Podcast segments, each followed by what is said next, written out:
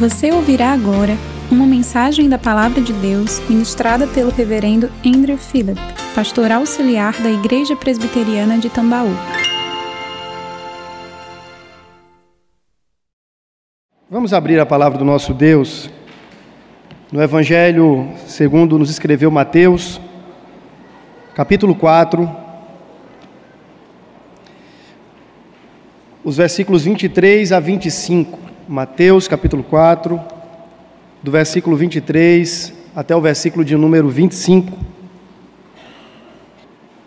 Evangelho segundo escreveu Mateus, capítulo 4, do versículo 23 até o versículo 25. Vamos ler juntos que nos diz a palavra do Senhor, três versículos apenas.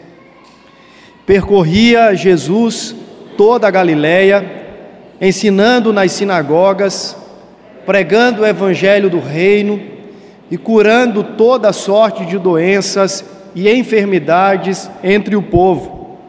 E a sua fama correu por toda a Síria. Trouxeram-lhe então todos os doentes, acometidos de várias enfermidades e tormentos, endemoniados, lunáticos e paralíticos e ele os curou. E da Galiléia, Decápolis, Jerusalém, Judéia e da além do Jordão, numerosa, numerosas multidões o seguiam. Vamos ter mais uma palavra de oração? Pai querido, conduz os nossos corações de modo que sejamos ministrados pela palavra do Senhor, pela ação do Espírito do Senhor Ilumina, ó Deus, o nosso entendimento, de modo que, com maravilhamento, contemplemos a tua lei nos sendo dada, ó Deus, o Evangelho nos sendo apresentado. Pedimos estas coisas para o louvor e glória de Cristo Jesus, o teu Filho. Amém e amém. Conta-se que um nobre, em certa ocasião, precisou de um, de um serviçal, de um empregado para fazer um reparo no teto da sua casa. Ele morava numa mansão. E diz que ele saiu ainda muito bem cedo a procurar aquele que pudesse lhe prestar esse serviço. E ele o faz de forma muito acurada, de canto em canto, de esquina em esquina, de rua em rua, até que ele encontra um certo homem e lhe estende o convite para que viesse à sua casa fazer o reparo tal que se fazia necessário. Aquele homem, de pronto, confiando em sua expertise, atende ao convite do nobre e sai-lhe ao encontro, a fim de fazer o trabalho que lhe fora exigido. Chegando naquela casa, o nobre apontou-lhe as necessidades e saiu, dizendo: Eu preciso cuidar das minhas demandas e afazeres, mas ao final do dia eu venho aqui e acerto a conta com você. É como a gente faz: a gente deixa o camarada trabalhando, sai para trabalhar também, e no final do dia a gente vai acertar a conta. E aquele homem assim ficou. O dia passou e, já no cair da tarde, o nobre homem retorna à sua mansão. Mas quando ele vem ainda de longe, ele avista alguma coisa diferente. A fachada da casa havia sido mudada. E ele vai se aproximando muito vagarosamente, já duvidando se aquela era sua casa mesmo ou não, ou se ele talvez teria errado a rua. Alguma coisa estava diferente. Ao passo que ele se aproxima, abre a porta, ele se apercebe que não apenas a fachada da casa, mas também a mobília havia sido mudada de lugar. E aquilo vai deixando um tanto quanto ainda mais inquieto.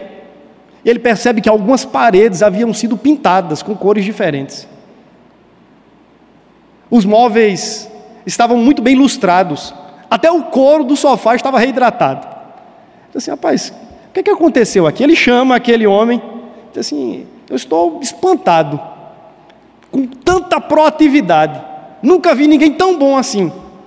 E aí ele lembra-se, o camarada já estava ali tão encantado com as outras mudanças que haviam sido feitas que ele esquecera até mesmo do teto que estava caindo. E ele lembra do teto, e agora, naquela profunda expectação, a expectativa de que, se a casa que não havia sido exigido nenhum tipo de mudança estava desta maneira, o que dirá o teto? E então ele lentamente na expectativa, eleva os olhos. E o que ele tem em suas vistas é o velho teto, sujo, caindo aos pedaços, e em estado de condenação. Parece que, em alguma medida, isso diz respeito à nossa relação com Cristo e com a missão. Eu não sei se você já parou para pensar que nós estamos fazendo muitas outras coisas que não nos foram demandadas e exigidas pelo Cristo e não fazemos a sua missão. Sabe, a gente se compromete com muita coisa. São muitas tarefas, inclusive aqui dentro, no seio eclesiástico, dentro da igreja. Nos envolvemos com isso, com aquilo, nos abraçamos com tantos ministérios e departamentos. Mas a pergunta central é: o que é que o Senhor, o nobre, digno mestre, nos exigiu em Sua palavra? Qual é a nossa missão primordial? Qual é a ordenança suprema? O que é que nos foi exigido de fato? Eu tenho a ligeira impressão de que quando o Mestre retornar, encontrará muitos de nós com um sorriso estampado no rosto, esperando grandes elogios, porque fez muitas coisas para Ele, mas não fez o que Ele de fato exigiu. O texto que nós temos diante de nós nos aponta para aquilo que chamaremos de missão elementar. Quando a gente fala sobre missão, geralmente nós pensamos em Atos 1:8 ou dali de Atos por diante. Mas é preciso recordarmos que Deus sempre esteve em missão no mundo, desde os primórdios. O doutor Chum, professor lá do Centro de Pós-Graduação Andrew Jumper, ele escreveu um livro, eu acho que já está em falta aqui na nossa livraria, que é Missão Primordial, onde ele diz que até mesmo no mundo pré-queda, Deus já estava em missão. Não a missão de redenção, mas uma missão doxológica, de espalhar a sua glória sobre toda a terra, sobre todo o cosmos. E ele faz isso a partir de representações humanas.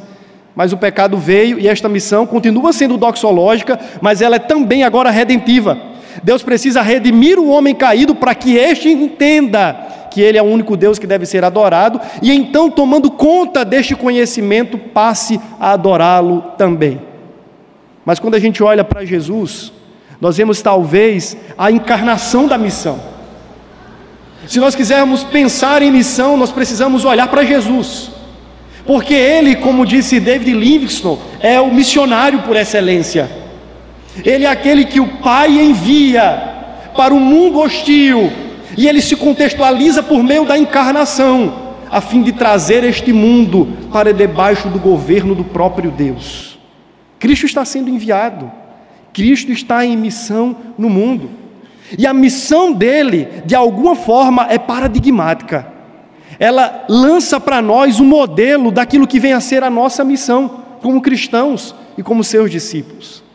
Não é primeiramente olhando para a igreja chamada primitiva, mas olhando para Cristo, que nós entendemos os fundamentos elementares da nossa própria missão poderíamos, sem dúvidas, extrair da vida e do ministério de Cristo vários aspectos que são distintivos e que deveriam fazer parte da nossa caminhada como discípulos seus. Mas nesse texto eu queria destacar apenas três. O texto começa, e nós estamos aqui no prólogo, no introdutório da missão ou do ministério terreno de Jesus. Ele terminara de convocar os seus discípulos para segui-lo, e agora ele está saindo com eles para um trabalho, para uma tarefa. E diz o texto no versículo 23 que Jesus percorria toda a Galiléia, ensinando nas sinagogas, pregando o evangelho do reino e curando toda sorte de enfermidades entre o povo. Ah, vale um destaque aqui. Jesus ele passou a maior parte do seu ministério na Galiléia e não na Judéia. Há um pastor que frequentemente ouço, o Elias Dantas, e ele disse que não foi sem propósito que Cristo serviu prioritariamente nas regiões da Galiléia dos gentios. Afinal de contas, Jerusalém era o lugar da religião monumental. O judaísmo estava posto, estabelecido, sedimentado. E se talvez, entenda agora a linguagem, a nova religião, esse novo espectro de fé e de espiritualidade tivesse nascido nas regiões da Judéia e Jerusalém em específico, nós não teríamos talvez alcançado esta graça por meio da proclamação missional, através de homens e mulheres que saíram para além dos mares, rompendo fronteiras, chegando até aqui. Porque em Jerusalém estava a religião do monumento, dos rituais, dos ritos, dos templos, a religião encastelada, da pompa dos clérigos da época na figura dos sacerdotes. Mas da Galileia não. A Galileia era o lugar do povo. A Galileia era o lugar da miscigenação cultural e religiosa. Ali ao norte da Galileia você tinha os fenícios, os sírios fenícios. Você tinha de um outro lado a, a famosa Decápolis, as dez cidades helênicas de cultura grega.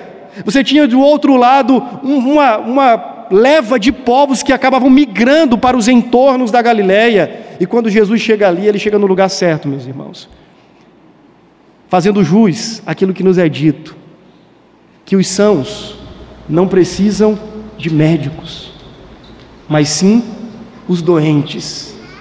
Jesus desenvolve o seu ministério nas ruas, nas calçadas, nas esquinas, com licença da palavra, com as prostitutas, com os roubalhões, com aqueles que estavam espalhados às margens de uma sociedade politizada religiosamente.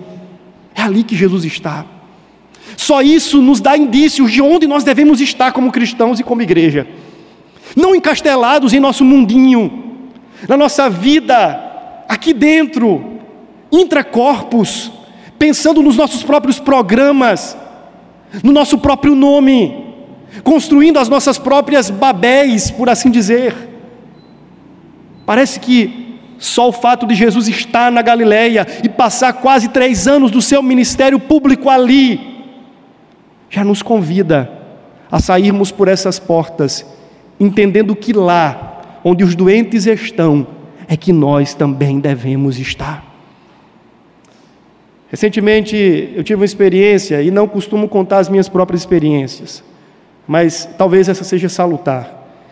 Eu estive com o Dr. Christian no, no hospital da cidade e em um dado momento ele contou a, ao pai, né, ele trouxe a notícia de que a criancinha com oito anos estava com um tumor cerebral. E ele me convida para participar daquele momento e depois assim, pastor, dá uma palavra aí agora. Eu já estava quebrado porque eu vi o meu filho ali. E assim que saímos do, do, hospital, eu encontrei com o pai e a criança, os conduzi até o, o consultório dele aqui e voltei para buscar meu filho na escola. E durante esse trajeto, eu saía em prantos, quebrado assim, eu estava tragicamente, emocionalmente derrubado. E eu voltava, quando eu cheguei na, na frente da escola, tive que parar um pouco para me recompor da minha agonia emocional mas durante esse período, enquanto eu voltava, é como se no íntimo do meu coração eu pudesse escutar aquela voz que dizia assim: Onde você acha que eu estaria?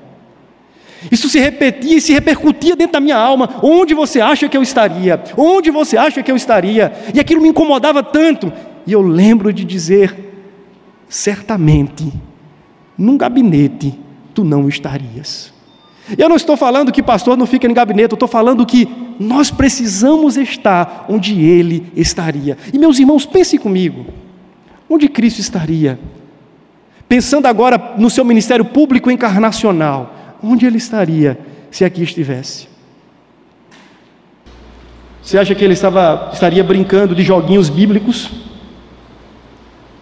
De descobrir quem foi o pai de Abraão? de programações que são ótimas, mas que não são a missão.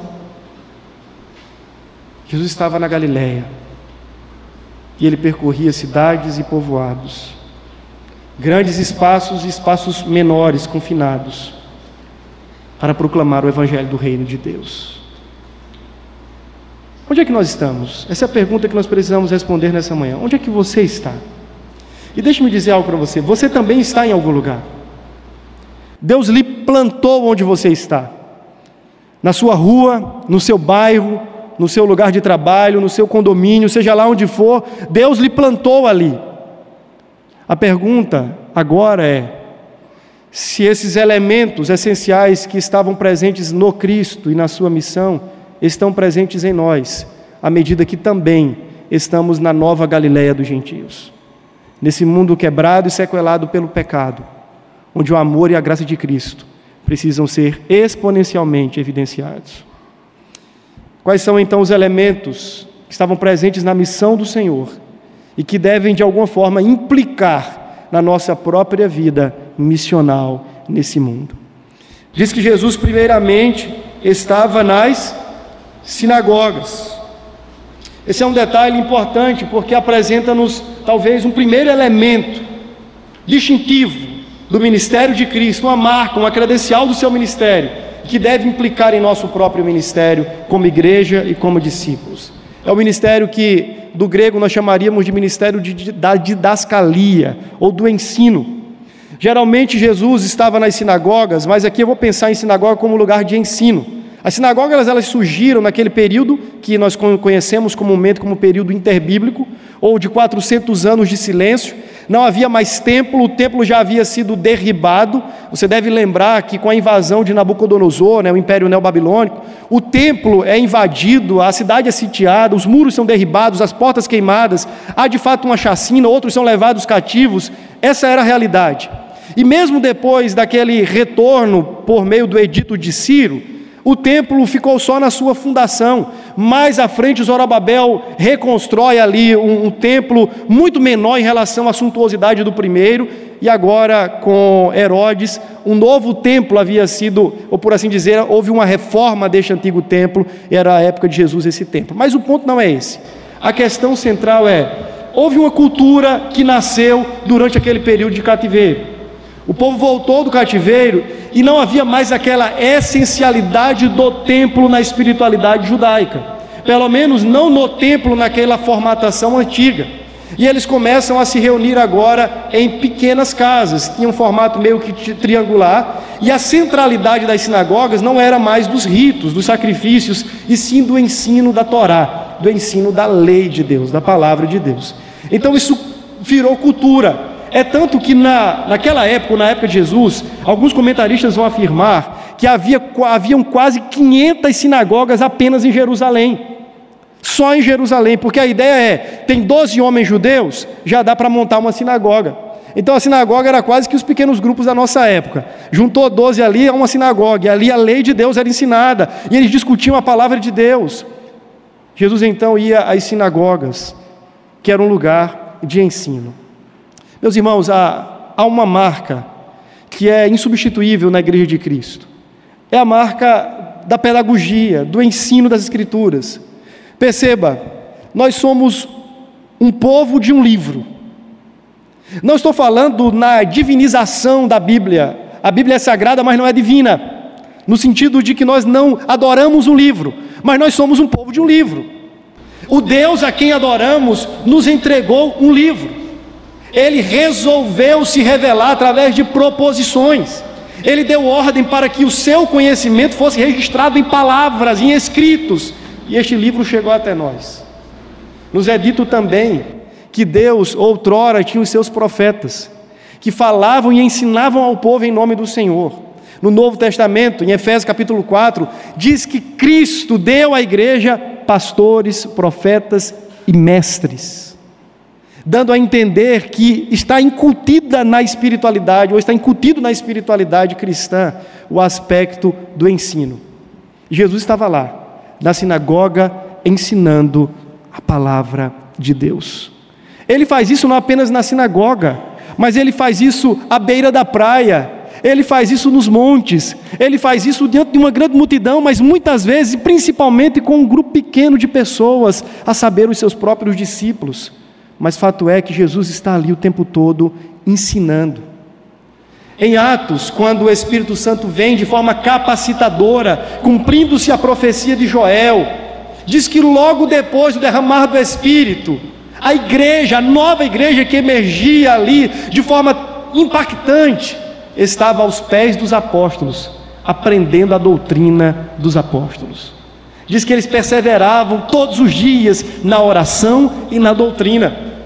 John Stott, comentando esse texto, vai dizer que a primeira coisa que o Espírito Santo fez, ao mobilizar e aquecer o coração daquela igreja até então temerosa, amedrontada, foi lançar um seminário em Jerusalém o seminário dos apóstolos. Uma escola foi fundada e aquela igreja estava ansiosa por saber mais sobre esse Cristo.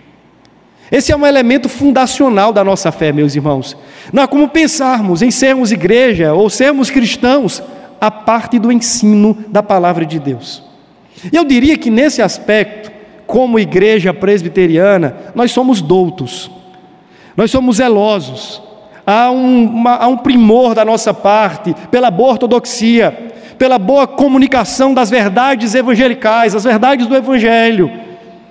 Nós prezamos por aquilo que está sendo dito nos púlpitos, prezamos por termos boas salas de escola dominical e louvado seja Deus por isso. Há um primor, há um zelo para que o ensino permaneça fidedigno às Escrituras. Louvado seja Deus por isso.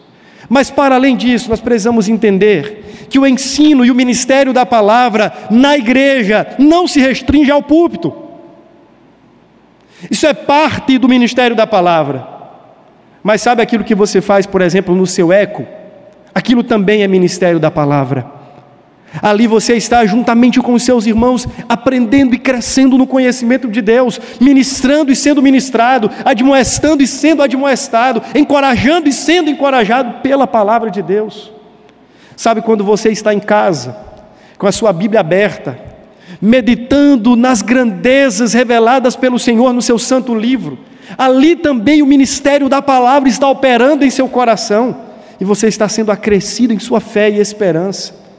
Ponto é que nós não temos como pensar, meus irmãos, na espiritualidade de Jesus e na missão de Jesus, a parte deste mandato, desse chamado, para que nós vivamos, para que nós proclamemos o seu ensino, a sua palavra. Essa é uma marca fundamental, elementar, que estava presente no ensino de Jesus. Onde quer que encontrássemos o Mestre, certamente acharíamos ali um rabi porque foi assim que ele comumente era reconhecido, ou fora reconhecido pelos seus contemporâneos, como mestre.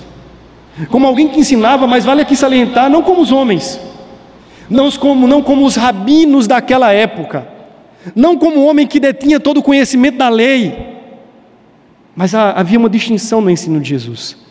Diz que ele ensinava como quem tinha autoridade. Meus irmãos, esse é um chamado, esse é um imperativo para nós. Como povo de Deus, nós precisamos crescer no conhecimento de Deus, no ensino e no estudo da palavra de Deus. Nós não precisamos estar numa sinagoga para isso, esse espaço já é muito útil para isso. Os pequenos grupos, o crescer, o encontro de oração, as nossas próprias famílias devem ser redutos, onde o ensino da palavra de Deus prospera. Nós precisamos entender que ser cristão é ser um povo de um livro. E de um livro só, vale salientar. O ensino é lastro para a nossa espiritualidade. Conhecer a palavra de Deus é fundacional para sermos cristãos. Não tem como isso ser diferente. Mas há algo a mais. Ele usa a palavra aqui de ensino para a sinagoga, como lá em Mateus 9:35 também nos é dito, mas depois ele diz que Jesus estava às ruas. E ele sai da sinagoga e ele agora vai para o chão da vida. Ele vai encontrar com os mausoléus da sua época, com os moribundos. E o que é que ele faz do lado de fora? Há um verbo aqui que é empregado que é diferente do ensino. Diz que ele está do lado de fora agora, proclamando o reino de Deus. Mateus poderia ter usado outra palavra, que é cunhada lá em Isaías capítulo 61, quando diz que o Espírito do Senhor está sobre mim e ele me ungiu para pregar as boas novas. Ali há um termo que é euangelissomai, a ideia de evangelização, de anunciar boas novas. Mas aqui o termo é outro, é querisson, de queris, ou de querissomai, a ideia de um arauto. A semelhança do profeta, aquele que tinha uma urgência na mensagem e que saía às ruas, quase que em alta voz, para que todos ouvissem em alto e bom tom uma mensagem imperativa de um soberano. A palavra queriço geralmente era utilizada na figura de um emissário ou de um mensageiro que saía com a mensagem de um soberano, de um rei, de um comandante, seja lá quem fosse. E ele tinha pressa em anunciá-la, ele tinha urgência em proclamá-la, e ele o fazia às ruas. Jesus está nas ruas. Ele sai agora do ambiente sinagogal, do ambiente do ensino da sinagoga, e ele vai para os portões da cidade.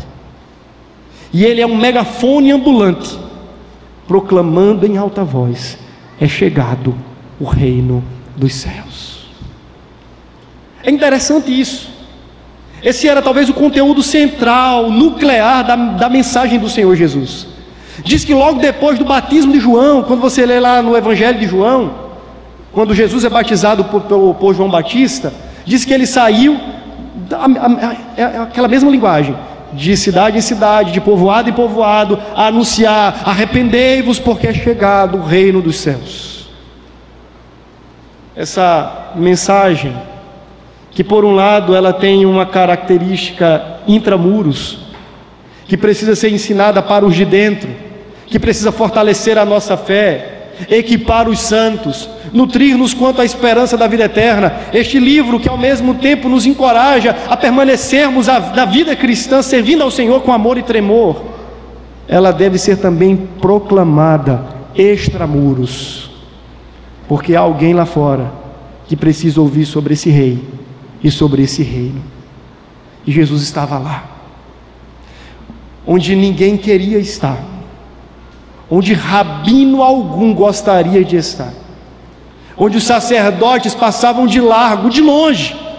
Ali estava o Cristo, o Filho de Deus, o Criador bendito, Logos, a palavra encarnada, estava para além dos muros, dizendo: arrependam-se porque o reino está próximo. Perceba que, por um lado, Jesus tem essa missão educadora interna, mas, por outro lado, ele tem uma missão proclamadora externa. Visto que o nosso chamado é sempre este binômio, é sempre duplo, para dentro e para fora. Nós somos chamados sim para que vivemos de forma educacional e crescemos juntos no conhecimento do Senhor, mas para além disso, somos chamados a extrapolarmos as fronteiras do nosso conforto, da nossa acomodação e irmos em direção a um mundo que está ensurdecido pelo pecado e que precisa ouvir que Jesus Cristo é o Senhor para a glória de Deus Pai. Em Atos capítulo 7 nos é dito que Deus ordena aos homens que se arrependam. Mas sabe como é que ele faz isso?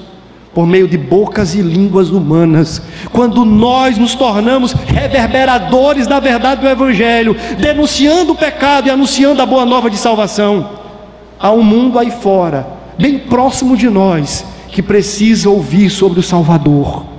Alguém no seu prédio, alguém vizinho a você, alguém na sua rua, no seu trabalho, na sua escola, que precisa ouvir sobre o Salvador.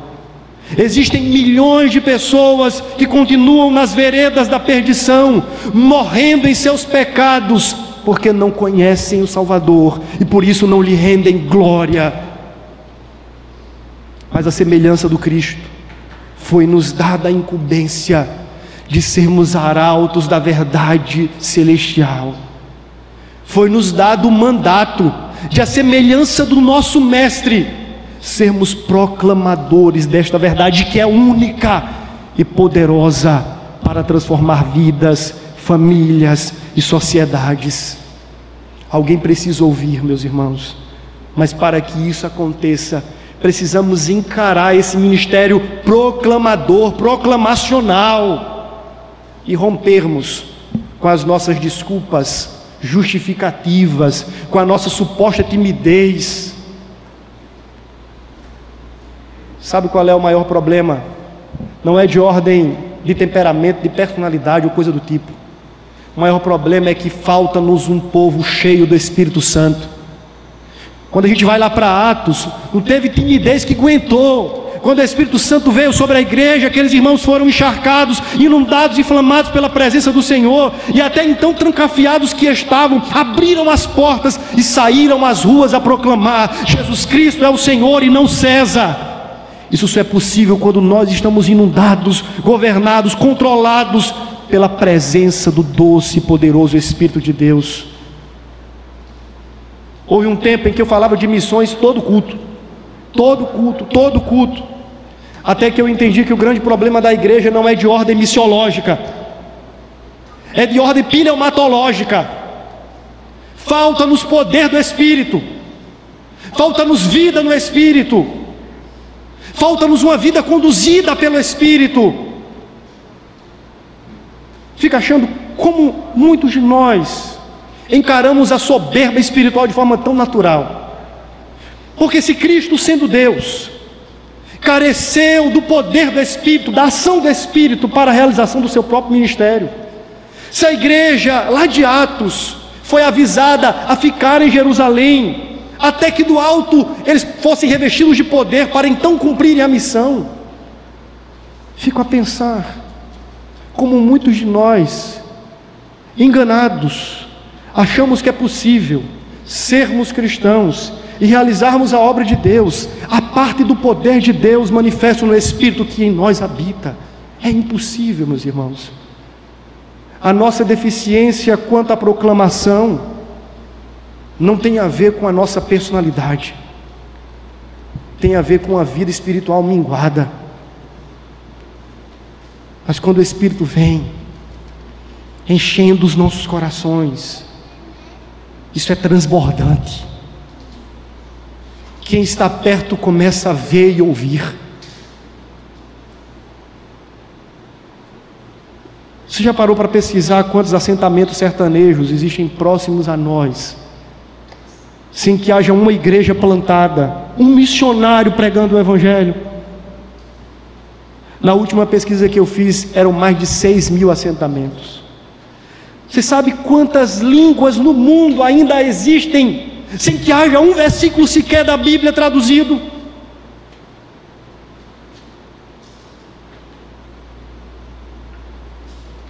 Não basta muito trabalho, você só ir lá no Google, se informar sobre a realidade da igreja no mundo, e você ficará estupefato ao contrário,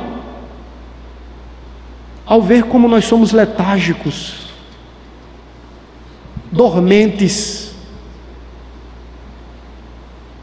A minha oração é para que o mesmo Espírito que havia no Cristo, entendendo a urgência da mensagem do Reino, que paire sobre nós nessa manhã, e que sejamos conduzidos para além dos muros, para além dos portões, e nos depararmos com a realidade que precisa ouvir: o Rei está voltando.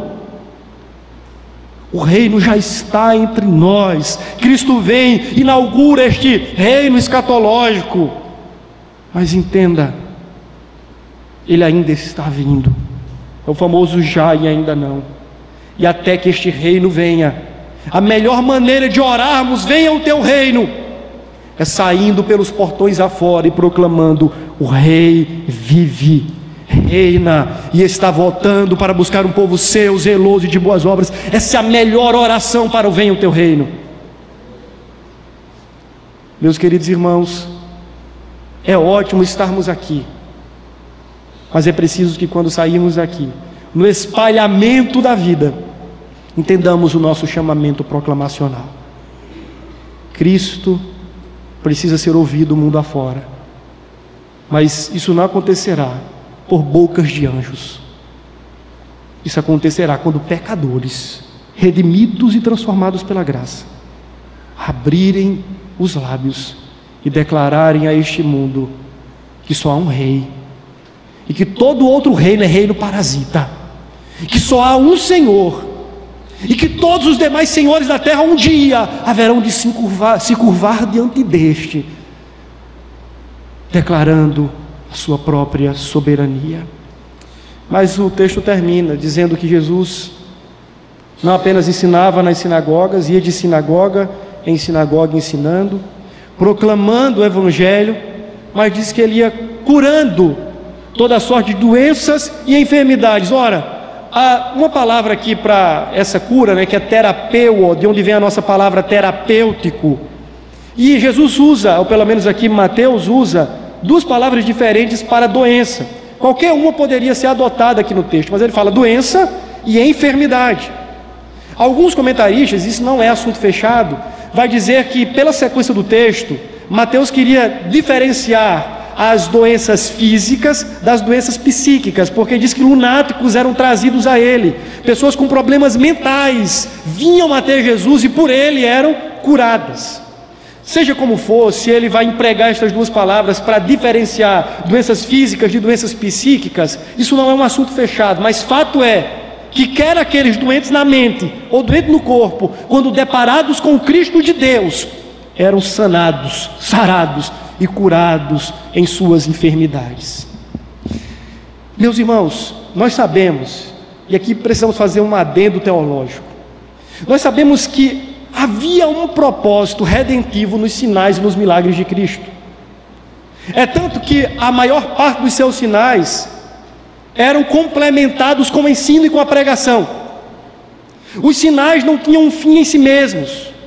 Jesus não estava exibindo poder aleatoriamente, dizendo assim: vejam como eu sou o Filho de Deus, poderoso, venham a mim, eu sou o, Superman da época. Jesus não está fazendo isso, não é uma exibição de poder por poder. Cada sinal, cada milagre, cada evento miraculoso tinha apontamentos redentivos. Jesus estava de alguma forma dizendo assim: olha, tal como estes enfermos no corpo, vocês estão enfermos na alma. E da mesma forma que eu, filho de Deus, tenho poder para curar o corpo, eu também tenho poder para curar a alma. Isso em João 2 fica muito claro. No caso daquele episódio do, do homem paralítico que é posto por cima, né, pelo eirado, descendo até Jesus. Cada sinal então apontava para Jesus como filho do homem, como Messias prometido, com a chegada do reino messiânico que poria, em alguma medida, fim aos tantos males e assombros trazidos pelo pecado. Mas para além disso, meus irmãos, para além disso, os milagres de Jesus, para além de apontarem para os eventos da redenção ou para o evento da redenção, eles também declaravam a compaixão de Cristo pelos vulneráveis. Quando eu olho para Jesus, entendo o que eu vou dizer aqui. Eu vejo nele, de fato, a perfeita humanidade sendo exibida. Humanidade é esta que um dia fora vista em Adão e perdida. Não de todo, porque a imagem de Deus continuou assistindo o homem, mesmo no seu estado de deploração pós-pecado. Mas entenda o que eu quero dizer. Jesus é o verdadeiro humano. Além de ser o verdadeiro divino, o verdadeiro Deus, ele é verdadeiramente homem. E neste sentido, a sua vida humana exalava compaixão. Ele era aquele que o tempo todo estava se colocando no lugar do outro, sentindo as dores alheias, cheirando os odores fétidos deste mundo, e de alguma forma preocupando-se em exalar o seu bom perfume ali. Se alguém tinha fome e achegava-se a Jesus, de pronto este, movido de compaixão, como diz lá em João 6, e diz mais ainda, de íntima compaixão, ele multiplicava pães e peixes. Se enfermos e doentes lhe eram trazidos, este, mais uma vez, movido de compaixão, não os despedia da mesma forma, antes os despedia curados. Há algo em Cristo que deve de alguma forma ser elementar para a nossa missão como discípulos e como igreja. É esse movimento em direção ao outro. Agora, não mais com palavras, mas com atitudes, com obras. É interessante que todos nós aqui, em alguma medida, achamos interessante sermos vozes de Deus. Deus está falando ao mundo quando nós abrimos a boca e proclamamos o seu Evangelho. E nesse sentido, nós somos ecos do Todo-Poderoso. Mas deixe-me dizer uma coisa. A analogia e a metáfora paulina sobre a igreja não é de uma boca, é de um corpo. Parece-me então que o grande dilema que nós precisamos superar é este de que o nosso chamado não é apenas o de sermos boca de Deus ao mundo, mas de sermos suas mãos e seus pés. De pisarmos na realidade cruenta da vida com os pés de Cristo. De abraçarmos os desalentados e desesperados deste mundo com os braços de Cristo. De acudirmos os miseráveis e vulneráveis com as mãos de Cristo. Porque senão a nossa religião será puramente discursiva e cairemos na fé dos demônios. Que conforme Tiago diz assim, vocês dizem, creem que Deus é um só, ótimo, boa dogmática, louvado seja Deus, até os demônios creem e tremem. Mas onde é que está a operosidade da fé? Espiritualidade cristã não é apenas uma espiritualidade conceitual, de doutrinas e dogmas.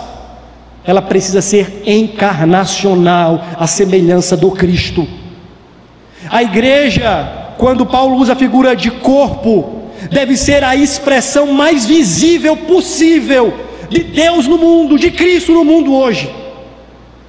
As pessoas não sairão na rua vendo o Nazareno com mãos perfuradas, pés perfuradas, com a cabeça ferida. Eles não verão o Nazareno, a menos que o vejam em nós, sendo a sua boca, sendo os seus ouvidos para ouvir os gemidos de um mundo em dor sendo as suas mãos, sendo os seus pés, indo onde Ele quer nos levar.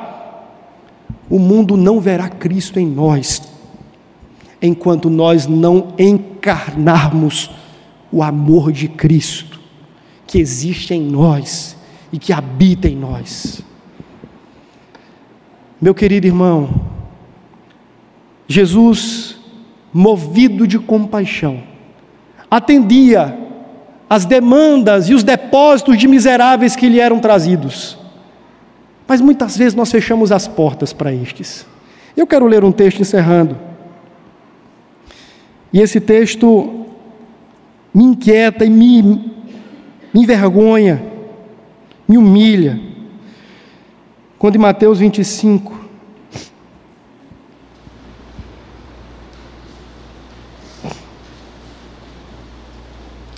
A partir do versículo 35 é dito assim, Mateus 25, 35. Eu tive fome, me destes de comer, tive sede, me destes de beber. Era estrangeiro e hospedaste-me, eu estava nu e vestiste-me, adoeci e visitastes-me estive na prisão e fostes me ver. Então justos lhe responderão, dizendo: Senhor, quando te vimos com fome e te demos de comer, e com sede e te demos de beber, e quando te vimos estrangeiro e te hospedamos, ou nu e te vestimos, quando te vimos enfermo ou na prisão e fomos ver-te.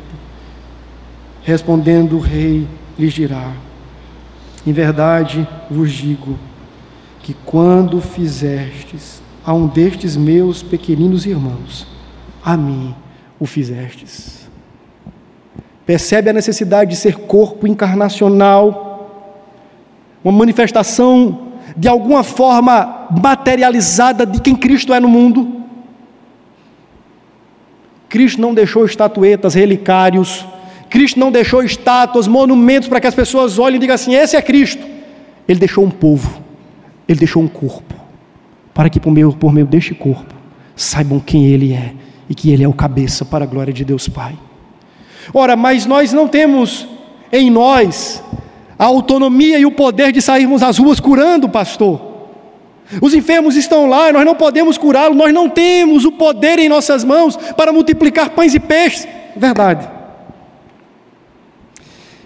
Mas nós temos dinheiro para ir na farmácia e comprarmos um medicamento e auxiliarmos o doente e fazermos depois uma oração por ele, dizendo assim: Deus pode te curar com esse remédio ou sem o remédio, mas está aqui, meu amigo. Que Deus te abençoe, que te faça bem, que por meio deste remédio Deus te cure.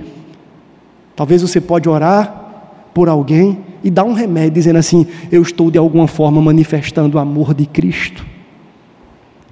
Eu não tenho poder para multiplicar pães e peixes, mas eu tenho como partilhar o que está na minha dispensa, no meu armário eu não tenho a mesma autoridade para falar para um morto, ressuscita, e ele vira a vida. Mas eu posso trazer vida, simplesmente abraçando alguém que está morto, chorando, indo numa prisão, num lugar de mortandade, no orfanato, às ruas, acudindo necessitado, seja quem for, independente da sua posição social, porque você acha que o pobre é só aquele que não tem dinheiro? Há uma pobreza maior do que uma pobreza socioeconômica. E o grito do Evangelho é para que sejamos corpo de Cristo, uma casa de misericórdia para os desvalidos deste mundo, que ao chegarem aqui ou que ao se depararem com nós, com cada um de nós, conosco, que eles se deparem com o próprio Cristo no exercício da sua compaixão. Eu encerro com aquela história que eu comecei. Depois que o nobre saiu da casa, o jovem rapaz sai também profundamente envergonhado. E à porta daquela mansão, o nobre, fitando os olhos, lhe diz o seguinte: Uma coisa só eu te exigi, mas ao invés de fazeres o que te ordenei, atendestes às tuas próprias prioridades. Investisses o tempo em coisas que não te foram demandadas. E agora, olha só para isso. Eu terei que mudar de casa, com toda a minha família, porque apesar das benfeitorias realizadas, nossa morada está prestes a ser interditada e demolida. Lamentando-se, ambos saíram da, da mansão. Deixaram as portas daquela casa, um desfigurado, o outro envergonhado. E eu escrevi um parágrafo à luz disso. E eu encerro com ele. Eu posso estar equivocado na minha interpretação, não do texto, mas na minha leitura da igreja. Mas a minha leitura é essa.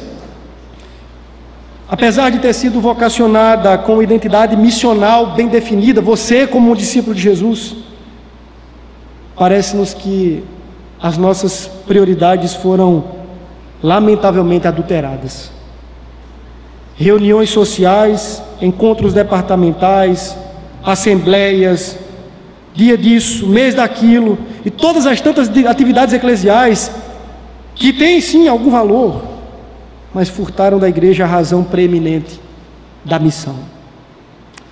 Eu falo isso não desprestigiando essas atividades, mas repudiando o lugar que elas ocupam na vida da comunidade de Jesus hoje. O chamado igreja é nítido o suficiente para ser compreendido, a saber, fazer discípulos de todas as nações, ensinando, proclamando e amando.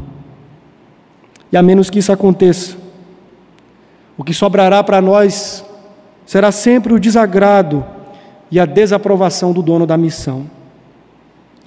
Portanto, a exortação que eu tenho nessa manhã é essa: que priorizemos elementarmente aquilo que o próprio Deus prioriza.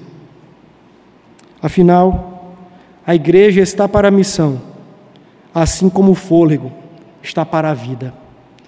Que ao sairmos daqui entendamos que mais do que ouvintes da palavra de Deus, e reitero o que preguei há algumas semanas atrás, sejamos praticantes. Que Cristo seja visto em nós. Deus abençoe sua vida, em nome de Jesus. Você encontrará mensagens como esta, além de outros conteúdos e informações, nos canais oficiais da Igreja Presbiteriana de Tambaú, no Facebook, Instagram e YouTube. Deus abençoe sua vida.